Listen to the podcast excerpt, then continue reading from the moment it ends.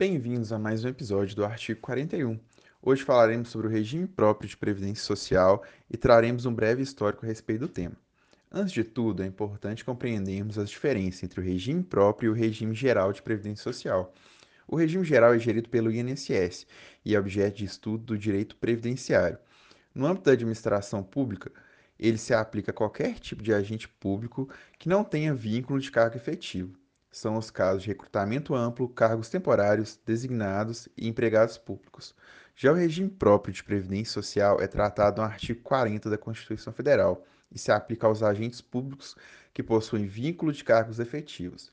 Para entender melhor, vamos fazer agora um apanhado histórico, trazendo suas principais mudanças ao longo dos anos. Começando com a redação original do artigo 40, trazido pela Constituição de 1988.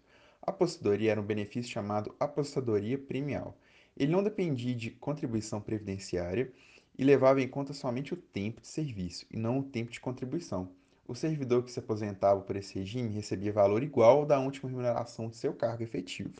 Além dessas características, existia a regra da paridade, que dava aos servidores inativos o direito ao aumento do valor da aposentadoria caso houvesse um aumento para os servidores que estavam na ativa. É interessante destacar que também não existia limite mínimo de idade para se aposentar, levando em conta somente o tempo de serviço. Um dos grandes problemas desse sistema era que o Estado era o único responsável em arcar com os custos das apostadorias, demonstrando assim sua inviabilidade. Foi a partir da emenda 3 de 1903 que foi inserida a possibilidade de cobrança da contribuição previdenciária, apesar de não trazer outras mudanças significativas. Já a emenda 20 de 1998, em contrapartida, trouxe muitas mudanças. Ela trouxe expressamente no artigo 40 o aspecto contributivo. Além disso, a ideia de tempo de serviço foi substituída pela ideia de tempo de contribuição. Houve também mudanças no limite de idade, definindo idade mínima de 55 anos para mulheres e 60 anos para homens, além dos 30 anos de contribuição. Criou também um abono de permanência, onde o Estado daria um benefício financeiro referente ao valor da contribuição previdenciária, caso o servidor optasse por continuar trabalhando após sua aposentadoria. Agora, dando mais um passo no nosso apanhado histórico, falaremos da emenda 41 de 2003.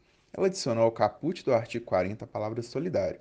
A partir dessa emenda, todos os que participassem do regime previdenciário deveriam contribuir no pagamento da contribuição, incluindo os inativos e pensionistas. Entretanto, a contribuição dos nativos só incidiria nos valores que ultrapassassem o teto remuneratório do regime geral.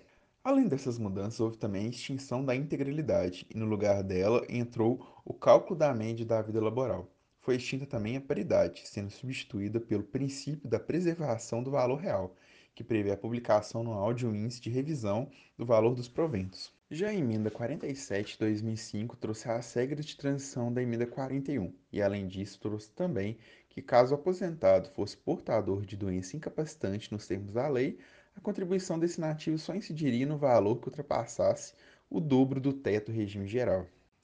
Finalizando nossa jornada histórica pelo regime próprio de previdência, não podemos deixar de destacar a recente emenda 103 de 2019. Ela ampliou as idades para o fim da apostadoria, 62 anos para mulheres e 65 para homens.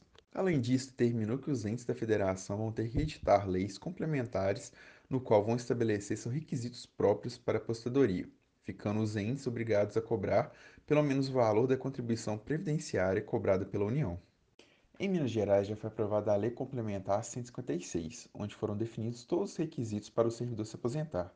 Nessa lei, além dos requisitos definidos pela emenda 103, foram definidos outros critérios, mínimo de 25 anos de contribuição, 10 anos de efetivo exercício do serviço público e 5 anos no cargo.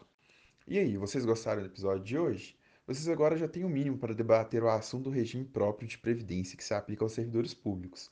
Fiquem atentos que na próxima semana tem mais. Até lá!